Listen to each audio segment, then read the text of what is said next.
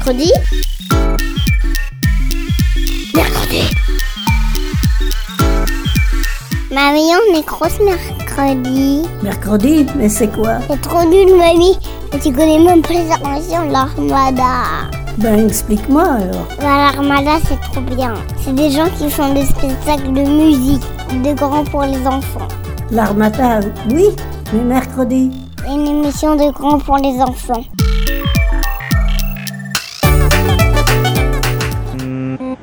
Le parcours de la mer à l'assiette. Le pêcheur part du port, il pêche, il ramène son poisson au port. Ce poisson passe par la criée. Il arrive très souvent entre euh, les mains des, des marailleurs et des, et qui vont le transformer pour qu'il réponde aux exigences des, consommateurs, donc le mettre en filet ou euh, prélever les joues, etc. Puis euh, il va passer par un transporteur qui va l'amener on peut imaginer dans un restaurant à Perpignan ou dans un hôpital à Lyon, et là être consommé par le consommateur. Si l'émission durait 1 minute 30, voilà ce qu'on vous dirait sur le parcours d'un poisson de la mer à ton assiette. Mais comme tu le sais, les choses ne sont pas tout le temps si simples. Et si on simplifiait comme cela, beaucoup diraient Mais c'est n'importe quoi. c'est n'importe quoi. Et ça, c'est une émission pour Et ça, enfants c'est une émission pour C'est ça qu'on dit à la jeune C'est ça qu'on génération dit à la jeune génération Mhm. Malo La filière euh, peut varier énormément puisque le poisson ne va pas forcément passer par toutes les étapes. Il peut très bien arriver directement, euh, enfin les poissonniers peuvent très bien directement venir à la criée ou des personnes qui travaillent dans les, mar- dans les marchés, pourquoi pas. Ou au contraire, le poisson peut passer par plusieurs acteurs. On peut imaginer euh, euh, un marailleur, puis une centrale d'achat qui va répartir son poisson après euh, euh, dans des- ces différents supermarchés. Donc euh, avoir un schéma type, c'est assez, euh, assez compliqué et ce serait un peu mensonger. Alors, puisqu'on a une demi-heure pour en savoir plus, allons directement sur le port de Lorient. Parce que le port de Lorient, c'est quand même le deuxième port de pêche français en volume de pêche. Lorient, c'est en Bretagne. C'est sur la côte sud de la Bretagne. C'est là où, par exemple, on prend le bateau pour aller à Groix. C'est une super belle île. D'ailleurs, c'est pas si loin que ça de Belle-Île. Une autre île. Tiens, un bureau avec des gens dedans qui nous regardent. C'est pas très étonnant en même temps. Deux filles qui se trimballent avec un micro et un casque sur un port, ça doit pas être très courant.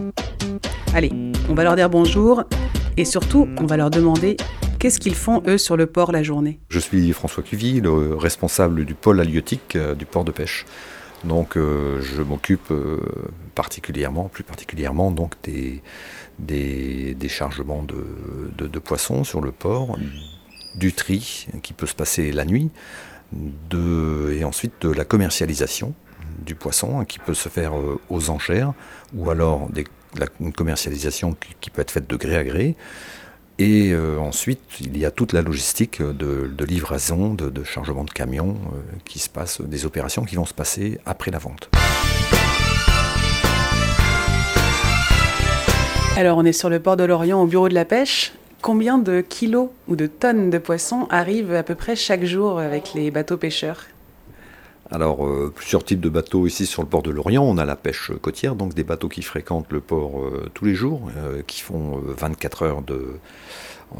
ils font une marée en 24 heures, ils partent en mer, ils reviennent, ils débarquent leurs marchandises et repartent quasiment dans, la foulée.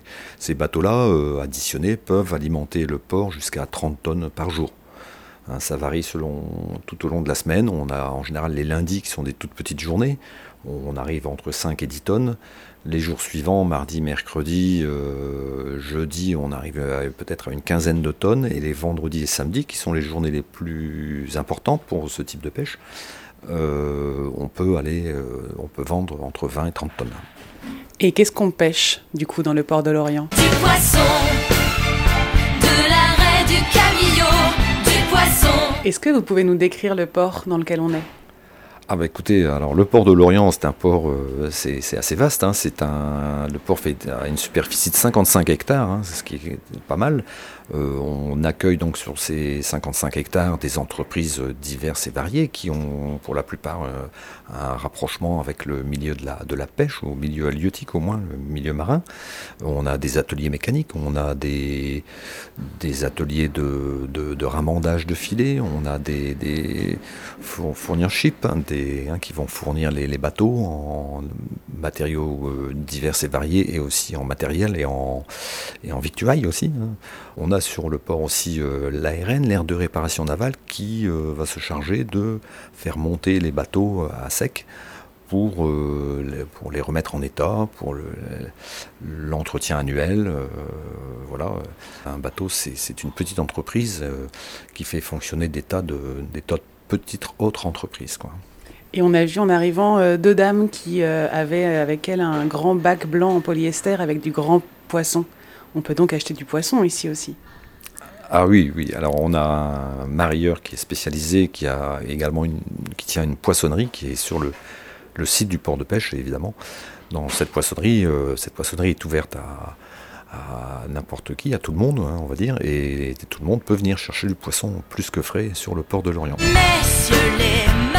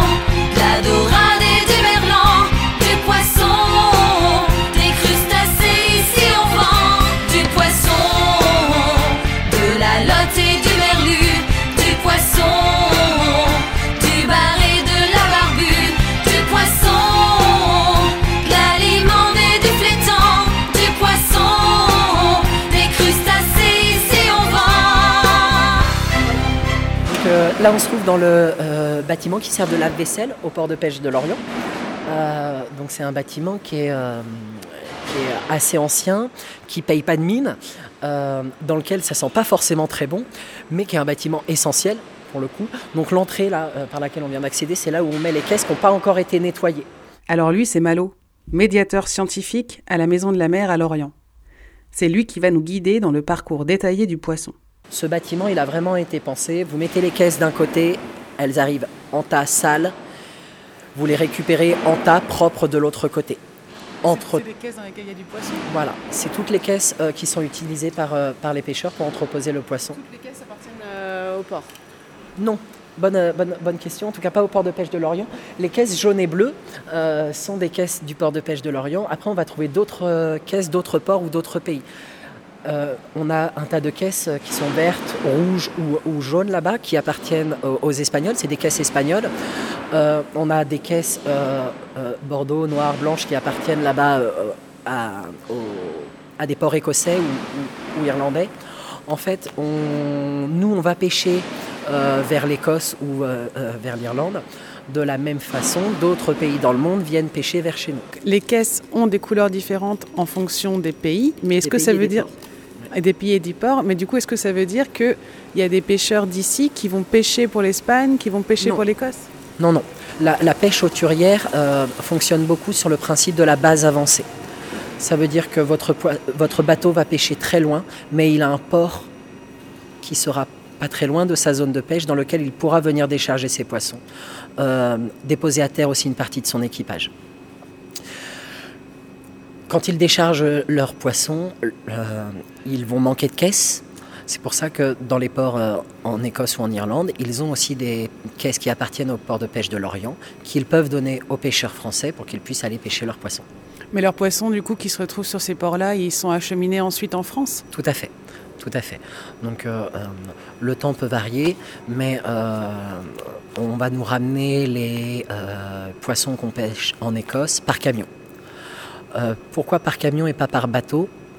Parce que le bateau, ça prendrait beaucoup trop de temps et ça coûterait beaucoup trop cher. L'avion, ce serait évidemment beaucoup plus rapide, mais ce serait beaucoup trop cher et beaucoup plus polluant. Euh, donc le camion reste encore le, le juste milieu. Un petit poisson, un petit oiseau, s'aimer d'amour tendre. Mais comment s'y prendre quand on est dans l'eau? Un petit Ça poisson. sent, le, ça sent vachement fort le- l'animal. Le caca, euh, le caca de, le, caca de souris ou de cochon quand non Tu trouves pas? Là-haut, perdu de crevettes séchées. euh, Ah oui, euh, shrimps.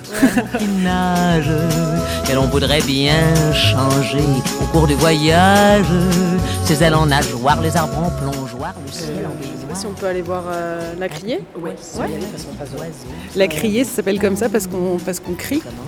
Euh, oui, on, bah, on- on- on- en parlera là-bas si, si vous voulez. Je veux juste. euh, tendre, mais comment s'y prendre quand on est dans l'eau?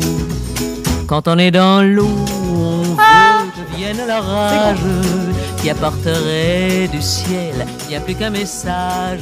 Pourquoi on appelle ça une criée? Parce qu'avant, tout se faisait en criant. On avait euh, le crieur qui était au milieu des caisses de poissons, entouré des différents acheteurs, et qui euh, criait Et maintenant, j'ai un stock de verlu de 10 kilos. Euh, Et les potentiels acheteurs se signalaient par différents moyens, qui n'étaient pas forcément d'ailleurs très visibles, et donc qui pouvaient devenir discutables. Et celui qui faisait la plus grosse enchère obtenait euh, les caisses de poissons. Maintenant, ça se passe plus comme ça. Maintenant, on a les différents acheteurs qui regardent les écrans que l'on a ici. Sur les écrans sont projetées toutes les informations qui avant étaient énoncées par le crieur.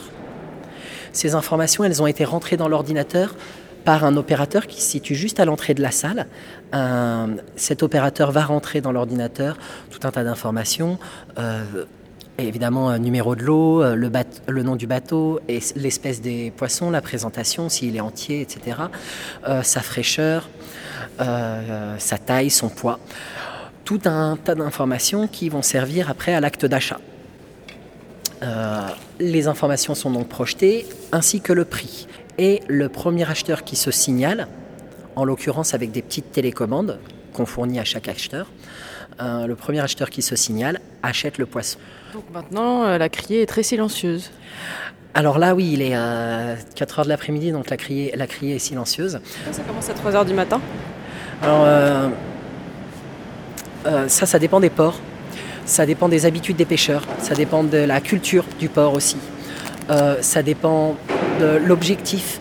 Ça veut dire qu'un grand port comme l'Orient, qui va pêcher euh, chaque année en gros entre euh, 24 et euh, 26 000 tonnes de poissons, qui a pour objectif d'aller, de fournir du poisson à toutes les personnes en France et en Europe aussi potentiellement, euh, est obligé d'avoir une criée qui est suffisamment tôt le matin pour permettre aux différents fournisseurs d'atteindre euh, Paris pour la demi-journée, etc. etc.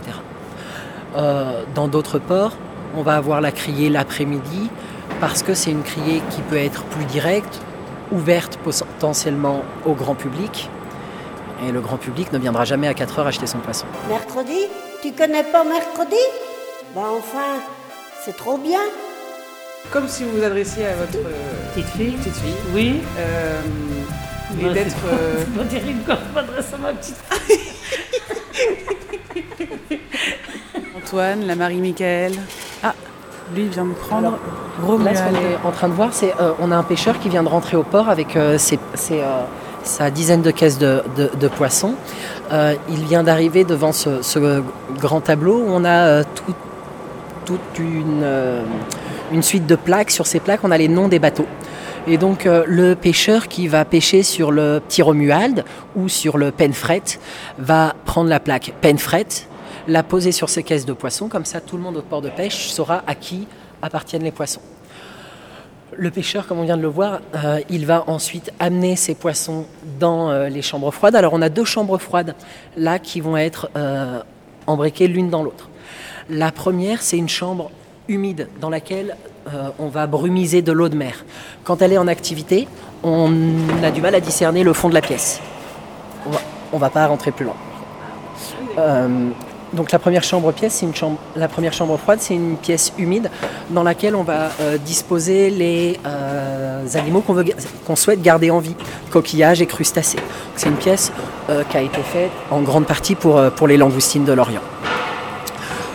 En fait, on va aller chercher de l'eau en, mer, la traiter, la dépolluer au rayon, au charbon euh, actif pour la rendre potable. Alors le but évidemment c'est pas de la boire, ça reste de l'eau de mer, mais c'est de pouvoir la pulvériser euh, sur, les, différents euh, crustacés qu'on va garder ici.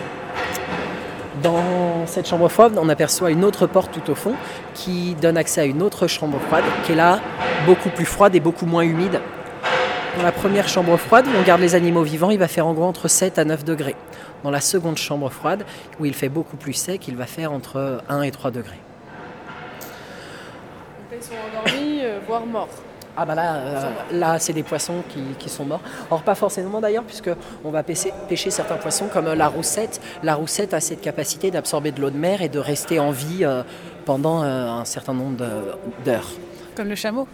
Comme le chameau. Qui sont ces gens qui achètent? Donc les euh, professionnels qui viennent ici acheter sont euh, des restaurateurs, des poissonniers et en très grande majorité des marailleurs. Imaginons un euh, poissonnier qui travaille à Strasbourg, c'est pas lui qui va venir tous les matins acheter son poisson. Donc il va faire appel à des marailleurs, en fait à des grossistes. Alors la poissonnerie, elle se situe au plein centre du bourg de Saint-Briac et on est là depuis 1992. Donc ça fait déjà quelques années. C'est la poissonnerie Hainaut. Patrick, euh, c'est notre frère. En fait, on travaille en famille. Quoi. On est les deux sœurs et on a une autre poissonnerie à Lancieux. La même chose, c'est une petite sœur qui tient ça aussi. Et on adore Saint-Briac. on se plaît bien ici. Et puis j'imagine qu'en plus, si vous travaillez avec les pêcheurs du coin, vous connaissez vraiment tout le monde. quoi. Ah oui, oui, oui. Non, mais c'est vrai. Et puis on est né en plus, euh, on est natif de Lancieux, donc la commune d'à côté. euh, donc c'est vrai qu'on connaît, on connaît plein de monde. Et plein de monde nous connaît. Mon mari était pêcheur, euh, bah, il a été pêcheur 30 ans, 20, euh, 28 ans, Jean. Et nos deux frères. On a eu, euh, les deux frères sont, il y en a un qui est en retraite maintenant, et l'autre, Lionel, qui nous amène toujours les coquilles Saint-Jacques, lui. Et un beau-frère qui était marin pêcheur aussi. Oui, oui, c'est une affaire de famille, quoi. Messieurs les poissonniers,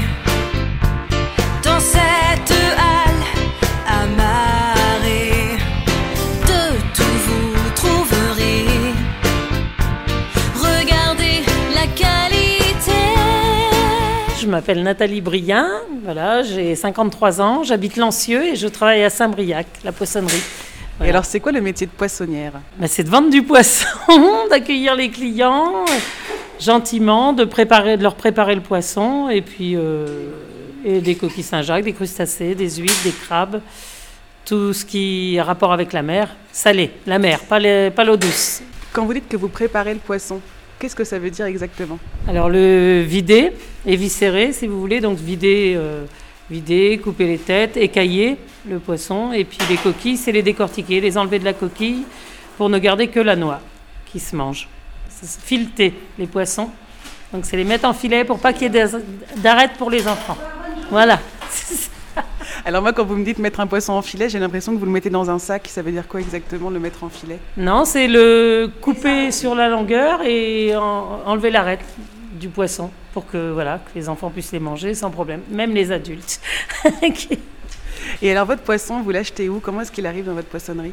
Alors il arrive ou par la criée, on va la crier euh, d'Erquy ou de Saint-Malo, ou alors par les pêcheurs euh, en direct, par les petits pêcheurs du coin, quoi. Notamment pour la coquille Saint-Jacques, c'est les pêcheurs. Et le, la criée, donc c'est un lieu où tous les petits pêcheurs amènent leurs poissons.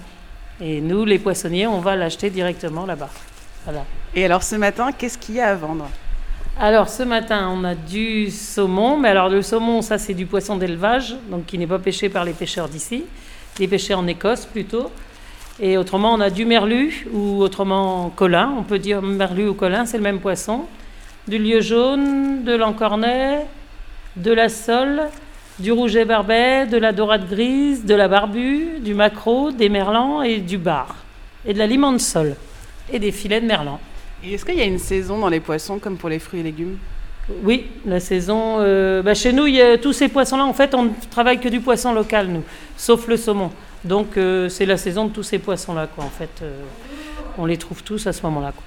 Voilà. Donc, c'est que du poisson qui est pêché euh, dans l'Atlantique, euh, enfin dans la Manche Oui, c'est ça, dans la Manche et, et puis tous les jours, quoi. Du poisson. Qu'est-ce qui est agréable dans le métier de poissonnière? De recevoir les clients, c'est sympa, quoi, d'avoir des clients euh, tous les jours, discuter avec eux et. Et puis bah, d'y avoir du poisson frais, c'est sympa aussi, quoi, de voir des, de la belle marchandise. Non, c'est bien. Moi, j'aime bien voir du monde, j'aime bien discuter, donc c'est bien. Les gens font bien plus attention à la provenance du poisson. Ouais, c'est ça, par contre, avant, ils s'en préoccupaient pas du tout. Maintenant, c'est tout le temps. hein. La provenance, l'élevage, comment c'est fait, comment. Voilà. Ouais. Et il y a pas, du coup, vous n'avez pas remarqué euh, qu'il y avait moins de poissons à arriver, que la mer était euh, Moins, moins si. Les macros, il y en a beaucoup moins. Alors, euh, apparemment, ça serait le réchauffement, justement. Et autrement, non, ça va. Hein, les autres poissons, ça va. Oui, les coquilles, ça va aussi. C'est non. Surtout le macro.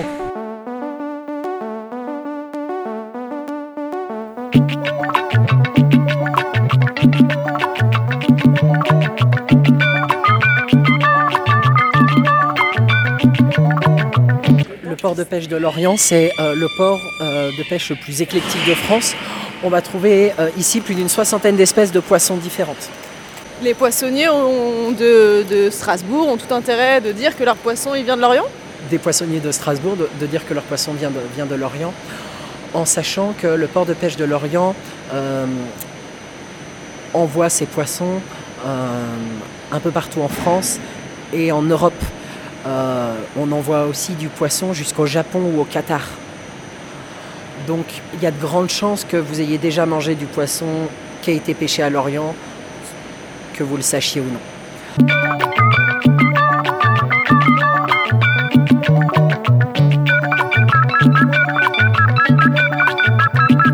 Michel, euh, chauffeur chez Express Marais. Et alors, euh, il y a plein de camions ici. Et euh, vous, du coup, vous venez récupérer le poisson ici pour l'emmener où? Oui, alors donc on a pas mal de, de chargements à faire sur la Bretagne. Donc tout vient après à quai sur notre quai et puis de là après nous descendons après sur plusieurs directions. Donc sur euh, La Rochelle, Bordeaux, euh, Agen, euh, Toulouse, Lézignan-Corbière qui est après qui est dispatché sur euh, toutes les directions de, du bassin méditerranéen plus Atlantique. Donc, euh, à Marseille, on peut manger du poisson breton. Exactement, c'est vrai. Le bruit qu'on entend là, c'est le bruit du camion réfrigéré quoi. Euh, c'est celui qui est à côté, oui, oui, ça c'est pas le mien, c'est celui qui est à côté qui est prêt aussi à partir euh, dans très peu de temps. Là. Dice mercredi. Mercredi è la migliore radio del mondo. Euh, le poisson qu'on envoie au Japon, euh, on va l'envoyer vivant très souvent. Euh, donc c'est assez complexe, ça demande une, une- grande, euh, une grande maîtrise technologique, un grand savoir biologique aussi. Pourquoi pourquoi est-ce qu'on fait ça? Parce qu'avec Fukushima, les, les- les Japonais ne peuvent plus pêcher autant qu'avant. Il y a une grande culture de la consommation du poisson cru. Quand vous voulez manger du poisson cru, il vaut mieux qu'il ait été tué il y a très peu de temps. Donc on leur envoie du, poisson vivant. Euh, on ne fait pas ça pour toutes les espèces, hein, seulement pour certaines, mais on arrive à pêcher ces poissons, les mettre dans des aquariums particuliers où on va pouvoir régler la pression, la température. Avec la baisse de l'eau, avec la baisse de la température de l'eau, les poissons vont s'endormir, on pourrait dire tomber en hibernation, en tout cas être vraiment dans un métabolisme ralenti. On va pouvoir à ce moment-là les sortir de l'eau, les mettre dans des caisses euh, avec de la glace pour les garder au frais. On met les caisses dans les avions, les avions vont jusqu'au Japon et au Japon, les poissons vont subir le process inverse. Tout ça donne faim. On nous a dit qu'il y avait des restaurants sur le port de l'Orient. Avec Maëlle, on décide d'y aller. Est-ce que vous avez du poisson? Oui. Cool. En fait en brochette ici par contre. D'accord, ok. Peut-être même que je vais prendre prendre des brochettes de thon. Thon, merlu au chorizo, saumon, méli-mélo, merlu Saint-Jacques, Saint-Jacques. Ben, Saint-Jacques est devenu un produit de luxe. Nous fixons son prix en fonction de son coût. Demandez la cuisson de votre poisson. Je savais pas qu'il y avait plusieurs manières de cuire le poisson. Bon, eh bien, j'ai la dalle. Ouais, moi aussi j'ai la dalle. Ah, les brochettes d'enfants. Quand on achète euh, du poisson pané, comment est-ce qu'on peut savoir euh, d'où il vient le poisson pané? Alors normalement maintenant quand on achète du poisson chez le poissonnier, quand on l'achète entier, on est euh, censé savoir où il a été pêché, et ça veut dire dans quelle zone de pêche, et comment il a été pêché. Maintenant, ce n'est pas forcément le cas sur les produits transformés, ce qu'est le poisson pané.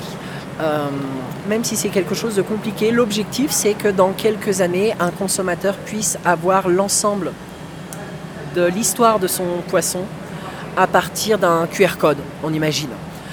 Que chacun des acteurs de la filière soit doté d'un d'un- d'un- un numéro, euh, d'une liste alphanumérique, d'une suite alphanumérique qui le représente. cette liste petit à petit elle grandirait. Et comme ça, notre consommateur qui va dans la poissonnerie, il peut flasher un poisson et voir que ce poisson est passé par les mains de euh, Yann, euh, le pêcheur, et qu'il a été découpé par Jean, puis euh, transporté par Simon, etc., etc. Le but, c'est vraiment d'avoir une traçabilité qui soit optimale. Quand un restaurateur achète ses euh, 20 filets de poisson, en fait, les 20 filets de poisson qu'il achète à un marailleur, le marailleur, lui, il les aura constitués peut-être à partir de 20 caisses différentes de poissons. Ou même, on imagine juste de 5 caisses différentes de poissons. Mais peut-être que dans ces 5 caisses différentes de poissons, on aura des poissons qui auront été pêchés évidemment par le même pêcheur, mais peut-être pas au même endroit ou peut-être pas au même moment. Donc ça implique particulièrement pour les marailleurs une gestion de la traçabilité qui est, euh, qui est énorme. Donc c'est assez complexe à mettre en œuvre, mais on, on a, on a de, de- de plus en plus de, de démarches qui sont, voilà, de plus en plus d'actions qui sont mises en route pour, pour, pour aboutir à cela. Merci Malo de nous avoir permis de bien comprendre le parcours de la pêche du poisson. Je t'ai présenté au début en disant que tu es médiateur scientifique. Peut-être que tu peux nous expliquer ce que c'est ton travail? Euh, alors qu'est-ce que c'est un médiateur scientifique? C'est pas un professionnel d'une activité euh, euh, autre que la médiation, autre que le partage d'informations et de savoir. Moi, mon métier, c'est d'essayer d'en apprendre un maximum euh, sur un sujet, d'aller voir un maximum de professionnels, un maximum de scientifiques, d'écouter tout ce qu'ils ont à euh, me dire et d'essayer de répéter ça de la façon la plus sympa et la plus euh, pertinente possible à tous les publics. En l'occurrence, la Maison de la Mer, c'est une association qui existe depuis 30 ans et qui a vocation à éduquer à la mer et au littoral tous les publics, euh, de la maternelle jusqu'à la fac euh, et euh, de 7 à 77 ans. Moi-même, je travaille à destination des, classes d'études portuaires, donc qui sont, sont des animations à destination des professeurs et des élèves. J'ai une collègue qui travaille pour le grand public, mais aussi pour les entreprises. On a par exemple des entreprises qui peuvent faire appel à nous pour former leurs employés qui euh, travaillent à la découpe du poisson, pour connaître un peu mieux le reste de la filière. Donc la Maison de la Mer fait un, un- travail qui est euh, assez vaste, aussi bien dans, ses, euh, dans son format que dans son contenu, que euh, dans ses cibles. Je parle de son contenu aussi. Aujourd'hui, je vous parle de la pêche, mais nous parlons aussi euh, des euh, énergies marines renouvelables, de l'aménagement du littoral, enfin bref, de tout ce qui a un lien avec euh, les sciences et la mer en général.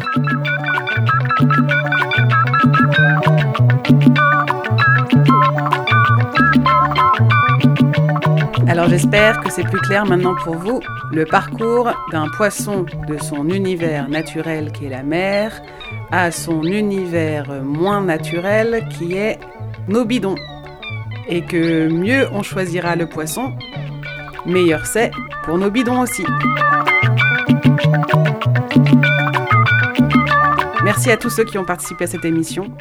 Malo, le chauffeur de camion, le capitaine du bureau de pêche, Nathalie la poissonnière. Merci à Maëlle qui l'a préparé avec moi. Et dans cette émission, si vous voulez réécouter les musiques, sachez que ça a commencé avec Bande Dorole, Solta au Frango. Ça a continué avec une musique d'une comédie musicale incroyable, Armorica, Terre de pêcheurs. Morceau que j'ai découvert grâce à un musicien qui s'appelle Cachette à Branlette. Et on a écouté aussi un morceau de Juliette Greco et un morceau des Meridian Brothers, la Ritana Mea Dejado. Finissons cette émission avec de quoi se mettre en appétit la recette maison du poisson pané, ou autrement nommé par un enfant que je connais, le poisson normal. Mercredi La recette du poisson pané maison. Alors ça, c'est Isabelle qui va vous la donner parce que moi, je suis une très mauvaise cuisinière. battre des œufs en omelette, passer les poissons dedans et après dans la chapelure et après à la poêle. Et peu importe le poisson Peu importe le poisson. En fait, c'est tout simple du coup. En filet. Oui, c'est tout simple, oui. Et vous en faites souvent Et bien meilleur qu'industriel.